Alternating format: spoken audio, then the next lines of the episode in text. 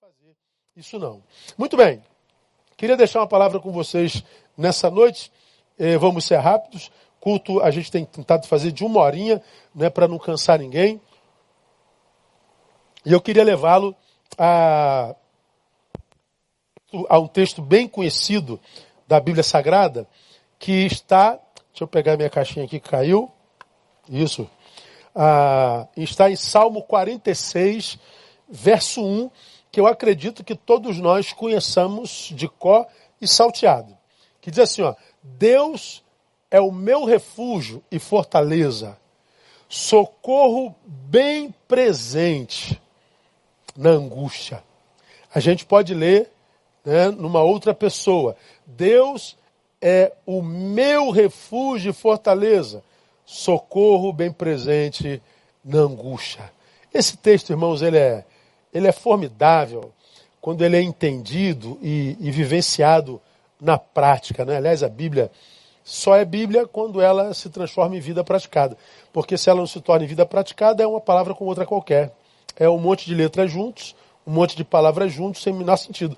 Ela só se torna palavra de Deus quando ela é internalizada e praticada. E esse texto não é diferente. E, e, e como você me tem ouvido falar há tantos anos, irmãos, uma das coisas que mais me fascina em Deus é o realismo da sua palavra, sabe? O realismo de Deus me fascina. Ele, ele não ilude aos seus. Ele não ilude aos seus discípulos. É verdade que alguns religiosos usam a palavra equivocadamente para iludir aos de Deus. Então, alguns homens no mau uso da palavra, iludem o povo de Deus.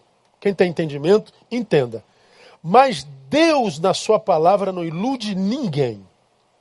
Ele é absurdamente realista. E o realismo da sua palavra me encanta.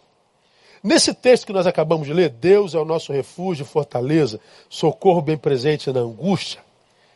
Deus revela o que aqui? A possibilidade de uma angústia que seja e se torne tão intensa, mas tão intensa, que nós só a suportaríamos com o favor de Deus. Socorro bem presente na angústia. Então ele está falando de quê? Da possibilidade de eu e você, de nós todos, vivenciarmos na nossa história uma angústia que nós só poderíamos suportar se nós fizéssemos de Deus nosso refúgio e fortaleza. Isso é assustador para quem não conhece a Deus e deve ser mesmo. Porque ele fala da possibilidade, eu não sei se nós estamos vivendo essa angústia hoje, que nós estamos num tempo angustiante, estamos. Eu não sei se nós chegamos a essa angústia a respeito da qual ele se refere, que por causa do, da sua intensidade, não haveria psicólogo que pudesse nos ajudar, não haveria pastor que pudesse nos ajudar, não haveria médico que pudesse nos ajudar, não haveria é, é, é, governo que nos pudesse socorrer. É, ele está falando de uma angústia, irmãos, que só seria suportada para quem fizesse de Deus refúgio e fortaleza. Pastor, mas isso não é angustiante? É. Ele está falando é disso mesmo. Olha que coisa é, tremenda, irmãos. Aonde que está o realismo nessa palavra? Ele não nos promete livrar da angústia. Nos alcançará a todos. O que ele promete é estar presente na angústia. Dá para entender a diferença, meu irmão, minha irmã? Ele está dizendo: é possível que uma angústia venha tão intensa virá. E virá sobre todos. E será tão intensa que nós só conseguiremos suportá-la nele. Então ele está dizendo: Eu não vou livrá-los da angústia. Eu vou dar a vocês a possibilidade de escolherem aonde vocês viverão essa angústia. Está aqui, ó, claro, é realístico. Ele não diz para mim e para você que se a angústia vier, porque eu sou crente, porque eu sou evangélico, porque eu sou pastor, porque eu sou disso, porque eu sou daquilo, que Ele nos livraria, nos blindaria de tal angústia. Deus não nos promete colocar diante de uma bolha antidor. Eu, eu, eu, eu ouvi a pergunta essa semana é, de alguém que me, me interpelou, claro que com todo respeito, através do celular, perguntando, pastor, onde é que está Deus numa hora dessa? E eu sempre que ouço um questionamento sobre a pessoa de Deus, eu sempre pergunto: você congrega onde, filho? Que tipo de palavra e de discipulado você tem recebido onde você congrega? Quando a pessoa diz que congrega em Betânia, nesse caso não era, eu fico realmente estupefato e fico perguntando se tem prestado atenção no que Deus, na sua gloriosa palavra e com a sua generosidade, tem ministrado ao nosso coração como igreja por tantos anos. Onde é que está Deus nesse tempo de coronavírus? Onde é que está Deus? Ele está sentado no, teu, no seu trono, regendo a história, manifesto no meio do seu povo, desde que a gente abre o olho até a hora que a gente fecha o olho, nos capacitando para passar por esse tempo angustiante, como esteve em todas as angústias pelas quais nós passamos no passado. Por isso eu tenho dito aos irmãos que eu resolvi viver nesse tempo de quarentena o projeto pessoal chamado Trazendo à Memória o que me pode dar esperança. Eu, como pastor da nossa igreja, minha igreja, eu não tenho pedido a Deus palavra nova para revelar aos irmãos, não. Eu nem tenho buscado uma revelação nova para trazer aos irmãos, como eu faço nesses 30 anos de ministério. Toda semana eu peço a Deus uma palavra nova para cada reunião, para cada domingo eu e você temos sido ministrados e abençoados pela novidade da palavra tantos anos. Nesse período, eu tenho pedido ao Pai para me ajudar a trazer à memória o que ele já ministrou a mim e a nós. E o que, que eu tenho descoberto, e você também, você que tem escuta espiritual, que nós estamos mais do que capacitados para passar pela quarentena, seja essa uma quarentena menor do que 40 dias, seja uma quarentena de 40 dias, ou seja uma quarentena de muito mais de 40 dias. Eu não sei quantos dias essa quarentena vai durar. Eu não sei exatamente, presumo, que tipo de angústia essa quarentena trará sobre a terra. O que eu sei é que nós só estamos no início dessa angústia. Aonde nós vamos chegar em angústia? Eu não sei. Eu não sei quando acabar o alimento do trabalhador. Eu não sei quando as crianças começarem a chorar de fome. Eu não sei que desespero tomará os pais nesse momento. Eu não sei que caos social nos espera daqui para frente. Eu não sei. Eu presumo, eu tenho uma ideia, mas eu não posso estabelecer um diagnóstico realístico, ideal sobre o que vem. Mas que será angustiante, será. E daí? Ele ainda não chegou. Eu vou viver a angústia de agora. A angústia de saber, irmão, que Deus está nos colocando diante da nossa realidade. Porque nós estamos vivendo uma realidade muito tremenda, né, irmãos? O que, que adianta o muito dinheiro que se tem? E aí, você que tem muito dinheiro? Você não pode mais usar, não é verdade? E aí, as nossas casas de campo? E aí, a, as nossas praias? nossos parques, nossos, nossas florestas, tudo lá, e a gente não pode usar nada daquilo. Aqueles que têm muitos carros na garagem, hoje você só precisa de um. Aonde estão é, nossas áreas de lazer? Onde estão aquilo que até ontem era possível a nós? Tudo lá, no mesmo lugar. Mas nós estamos diante da nossa impossibilidade, diante da nossa incapacidade. E esse pânico que a gente tem visto, a Deus, amados, manifestado em grande parte do mundo hoje, inclusive em gente do nosso entorno, gente tomada pela ansiedade, gente tomada pelo pânico. Você está acompanhando as notícias, o índice de violência doméstica explodiu no Brasil e no mundo. o índice de divórcio na China explodiu, e não só na China, mas no mundo. Ora, a verdadeira qualidade da saúde emocional da população, a verdadeira qualidade da saúde familiar da população está aí diante dos nossos olhos. O que é está sendo revelado, nós estamos sendo descortinados, nós estamos sendo desnudados, nós estamos sendo mergulhados na realidade. E quando essa sociedade, mergulhada na realidade, se depara com ela, o que a gente está vendo é pânico e desespero e angústia. Meu amado irmão, minha amada irmã, nós vamos viver a mesma angústia. A diferença do povo de Deus é que nós escolhemos aonde viver essa angústia. Se no Deus refúgio e fortaleza, ou se longe dele. Em Deus nós temos opção. Glória a Deus por isso. Esse texto faz algumas revelações, irmãos, que para mim são absolutamente, a palavra é essa, saborosa para quem é de Deus. Algumas delas. Primeiro, o texto começa dizendo: Deus é fala sobre o ser de Deus, fala sobre o ser Deus. Deus é. Essa palavra, irmãos, ela contrasta o Salmo 14, 1, onde nós vemos o salmista dizendo assim: Diz o nécio no seu coração, não há Deus. Os homens têm se corrompido fazem-se abomináveis em suas obras.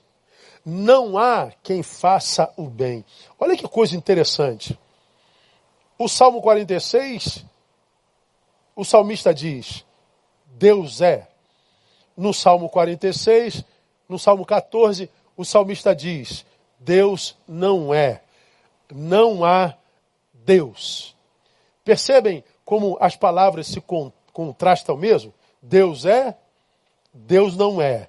Não há Deus. Um, o salmista diz, Deus é. No outro salmo, o salmista diz, Deus não é. Agora, olha que coisa interessante. O Salmo 14 identifica aquele que diz que Deus não é. O Salmo 46 não. O Salmo 46 revela simplesmente: Deus é. O Salmo 14 diz que há alguém que diz que Deus não é. Quem é esse alguém? O Nécio. De um lado, a palavra de Deus diz que Deus é. Do outro lado, a palavra de Deus diz que há uma pessoa que diz que Deus não é. Quem é a pessoa que diz que Deus não é? É o Nécio. O Nécio está revelado no versículo 1 do capítulo 14. Está lá escrito e nós acabamos de ler. Os homens têm se corrompido. O Nécio é o que se corrompeu. Os homens, diz a palavra, fazem-se abomináveis em suas obras. São aqueles cujas obras o reprovam. Quem é o Nécio? Diz o texto não há quem faça o bem. É aquele que foi tomado pelo egoísmo, retirou-se para si e a sua produção é a produção do egoísmo. Esse é o nécio. Esse nécio que por causa do seu egoísmo, por causa da sua corrupção, por causa da sua abominação, é aquele que diz que Deus não existe. O nécio é aquele que constrói a sociedade com a sua própria vida, constrói a sociedade com o seu egoísmo, com o seu individualismo, com a sua abominação, com a sua corrupção e diz: Deus não existe porque há mal na terra. Ora, quem é a fonte desse mal? Deus ou eu? Ou você? Ou nós? Ou o Nécio? Entende o que eu estou tentando mostrar a vocês? A palavra revela: Deus é. O Nécio corrompido diz: Deus não é. Nécio, diz mais, a palavra nécio, é, é, traduzida literalmente, é aquele que pelo tempo já devia ser doutor em determinada matéria, mas ainda é um menino estúpido. O nécio é aquele, portanto, que desprezou o saber, desprezou o que lhe foi ministrado, e que porque desprezou, envelheceu, mas não amadureceu. Envelheceu, mas não se transformou num ser sábio. É talvez alguém que está empanturrado de informações, mas nunca soube usá-la para fazer dele um sábio. Portanto, é um idiota muito bem informado. Esse é o Nécio. Esse é o Nécio que, que, que, que desperdiça saberes. Nécio, portanto, é aquele que imagina conhecer Deus, porque o estudou teologicamente, o estudou filosoficamente, mas não viveu a experiência do novo nascimento, irmão. Ele é o religioso verborrágico. É esse que, na verdade, não foi criado por Deus. Esse é aquele que criou um Deus a partir da sua filosofia, a partir da sua teologia. Mas quando a angústia chegou, ele descobriu que esse deusinho dele era do tamanho dele mesmo, portanto, sem poder para livrá-lo da angústia produzida por ele mesmo.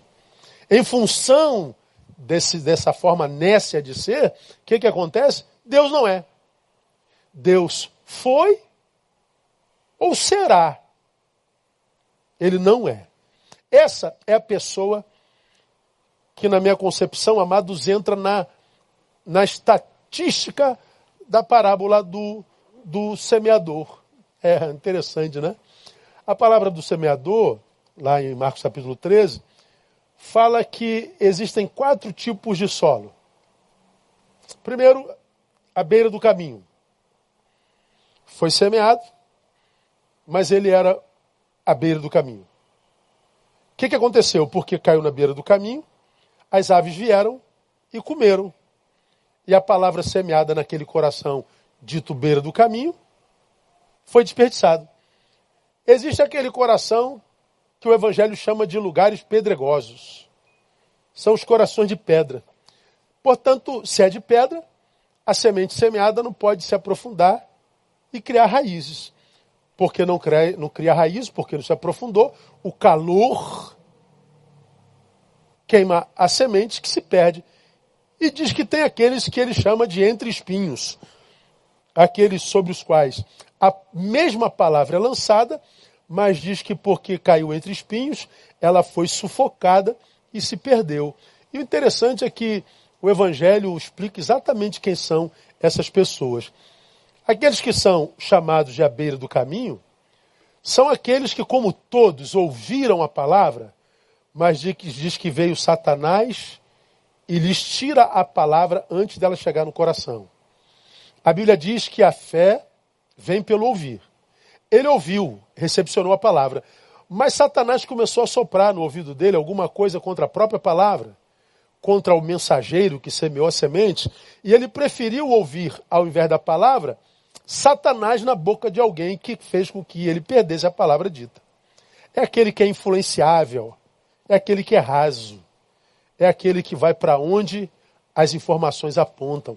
Esse nunca experimentará Deus de fato de verdade. Os lugares pedregosos, o Evangelho identifica como aqueles sem raiz mesmos. A palavra caiu, mas diz o texto lá, chegou a tribulação, chegou a perseguição. Eles perguntaram onde está Deus, que não me livrou disso. E aí o que, que acontece? Essa semente é arrancada deles. E tem os entre espinhos, que a Bíblia diz que receberam a palavra, mas o que, que aconteceu? eles preferiram, ao invés da palavra, que gera fortaleza de Deus no íntimo, que gera competência para viver essa vida litigiosa que a gente vive todo dia com vitória, eles preferiram as riquezas. Eles foram tentados pela cobiça, eles preferiram a ostentação. Eles preferiram produzir a própria imagem do que viver a imagem de Deus em si. Pois é, estes são os nécios, porque receberam a palavra, mas a palavra não gerou vida no peito, eles dizem: essa palavra não tem poder, o Deus dessa palavra não existe. Pois é, meu irmão, os nécios, repito, são aqueles que criaram o Deus à sua imagem e semelhança. E quando precisaram desse Deus, descobriram que esse Deus é pequeno como eles, que criaram esse Deus. E assim, desacreditaram deles. Mas acredita, meu amado irmão, a angústia está aí diante de nós. A tendência lógica é que ela se torne mais intensa. Tão intensa que a luz da palavra pode fazer com que os mais especialistas fiquem absolutamente perdidos.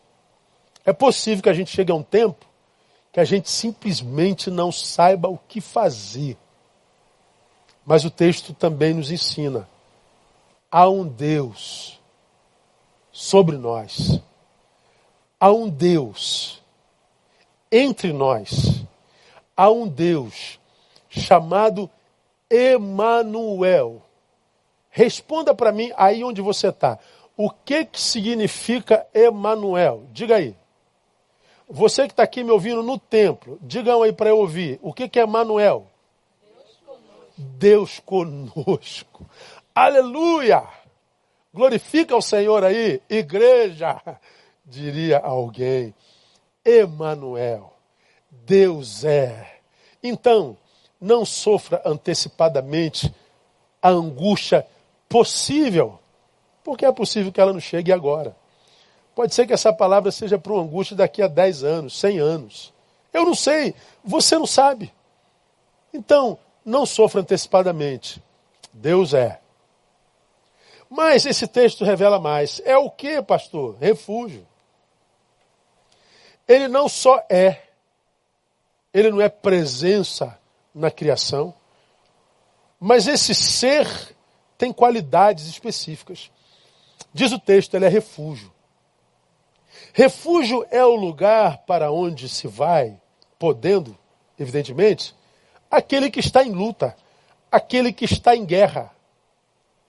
E diz que viver hoje, irmão, aliás, sempre foi. Diz que viver nunca foi, sempre foi uma luta. A gente não diz que viver é matar um leão e um urso todo dia? Viver não é combater contra inimigos visíveis e invisíveis? Viver não é labutar contra inimigos internos e externos. Viver não é isso? É. O que é refúgio? Refúgio é o lugar para onde o lutador retorna para se refazer. Refúgio é o lugar para onde o guerreiro da vida retorna para descansar e recomeçar. Olha que lindo, irmãos que, que o texto está dizendo para mim? Que Deus é o nosso refúgio. Para onde eu volto para descansar dessa luta que tem acabado com a existência de tanta gente. Luta que tem feito tanta gente ser tomada por ansiedade, transtornos, que tem feito tanta gente desistir da luta e se entregar ao suicídio gente que tem, porque não tem conseguido lutar, tem perdido fé, tem perdido esperança. Quando Deus está dizendo, filho, volta, eu sou o lugar do teu descanso, eu sou o lugar do teu recomeço, eu sou o lugar onde você se refaz para voltar para a guerra e para a luta, e portanto você volta para a luta na certeza que você vai voltar para mim de novo. Esses que têm o refúgio são os que conseguem viver o que eu chamo de longevidade, irmãos. Que vivem a bênção da permanência. Por que, que eles conseguem longevidade? Por que, que eles conseguem permanecer quando tanta gente tem ficado pelo caminho? Quando tanta gente tem desistido? Quando tanta gente tem sido pega pela, pela incredulidade? Por que, que eles conseguem? Porque eles fazem de Deus o refúgio. Tem gente que confunde o refúgio Deus com refúgio igreja, com refúgio religião, com refúgio campanha, com refúgio sete semanas de, nove semanas de, com, com projetos humanos. Nada a ver, irmão. É em Deus. Há uma música do Rebanhão, eu, eu, quem é dessa, dessa, dessa, dessa antiga escola, lembra? A Janires cantava assim, eu não vou cantar para não estragar a música, né? Um dia subi no monte para ver se encontrava Deus. Lembra disso, Juninho e Wanda? São novinhos, né? São novinhos. Um dia eu subi no monte para ver se encontrava Deus. Desci muito triste, porque não o encontrei. E a música continua dizendo: Ele está lá no monte e em qualquer lugar, dentro de mim, perto de mim. É exatamente isso. Está é, no monte? Ah, você pode encontrar Deus. Não tem como subir monte? Pode encontrar Deus. Está fora da quarentena? Pode encontrar Deus. Está na quarentena? Pode encontrar Deus. Ah, você está surfando, está rodando na tua moto, está trabalhando, está lavando roupa. Você pode encontrar Deus. Está privado de tudo isso? Você pode encontrar Deus. O problema é quando a gente substitui Deus pela nossa religião. É quando a gente não se alimenta dele. A gente se alimenta de sete, sete sextas-feiras. É quando a gente se alimenta da campanha da restituição. É quando a gente se alimenta da fé do apóstolo, do bispo, do pastor. Mas não se alimenta do Deus que se acha no quarto, em secreto. Restaura nessa quarentena o altar do teu quarto, porque é nesse refúgio que a gente vai suportar a angústia que vem. Hoje há muita gente confiando na sua força, confiada na sua força, confiando no seu taco, na sua capacidade, confiados no seu intelecto, na sua sabedoria. Por isso, prostrados. Confia em Deus, minha igreja. Confia em Deus, meu amado irmão, minha amada irmã. É para Ele que a gente volta nesse momento angustiante que se aproxima. Deus é refúgio. Mas diz mais, é mais lindo ainda o texto. Deus é fortaleza, estou terminando. Olha que belo isso, irmão. Fortaleza é o lugar no qual somos protegidos dos ataques inimigos que chegam a nós. Olha a diferença. Refúgio é o lugar para o qual eu volto depois de ter ido à guerra. Eu vou lá fora como um soldado de Deus e da vida e guerreio contra o inimigo. É como que é a igreja.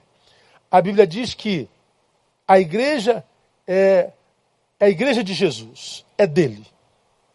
E diz que sobre a qual as portas do inferno não prevalecerão. O enredo desse versículo é: a igreja está do lado de fora, batendo na porta do inferno. A igreja está cumprindo o ID. Não é o inferno que está batendo na porta da igreja e as portas da igreja prevalecerá contra os ataques do inferno. Não, não é não. São as portas do inferno que não prevalecem sobre o ataque da igreja. É a igreja que está lá bombardeando a porta do inferno e ela abre a porta do inferno e resgata os cativos de lá. Essa igreja que está lá marchando, ela volta para o refúgio Deus para descansar, se, se ressignificar e voltar para a luta da vida. A fortaleza não. A fortaleza, nós estamos dentro dela e nesse exato momento é o inimigo que nos ataca. Agora é a minha porta que está sendo atacada. São as flechas do inimigo que vêm sobre mim e sobre nós. São os dardos inflamados do maligno. São as acusações do maligno, seja por boca de demônios, ou por boca de inimigos, ou por boca de falsos amigos. São os ataques que vêm contra nós. De um lado, eu vou ataco, volto para o refúgio e descanso. Do outro lado, no meu descanso, o ataque vem, mas ele está dizendo: fica tranquilo, não perca teu sono, não. Continua dormindo, porque você está refugiado em Deus. Quem te guarda não é o pastor Neil. Quem te guarda não são os muros da igreja Batista Betânia, de qualquer outra igreja. Quem te guarda é Deus. Ele fortaleza. A fortaleza Deus é intransponível. Esse tempo é o tempo do exercício da fé.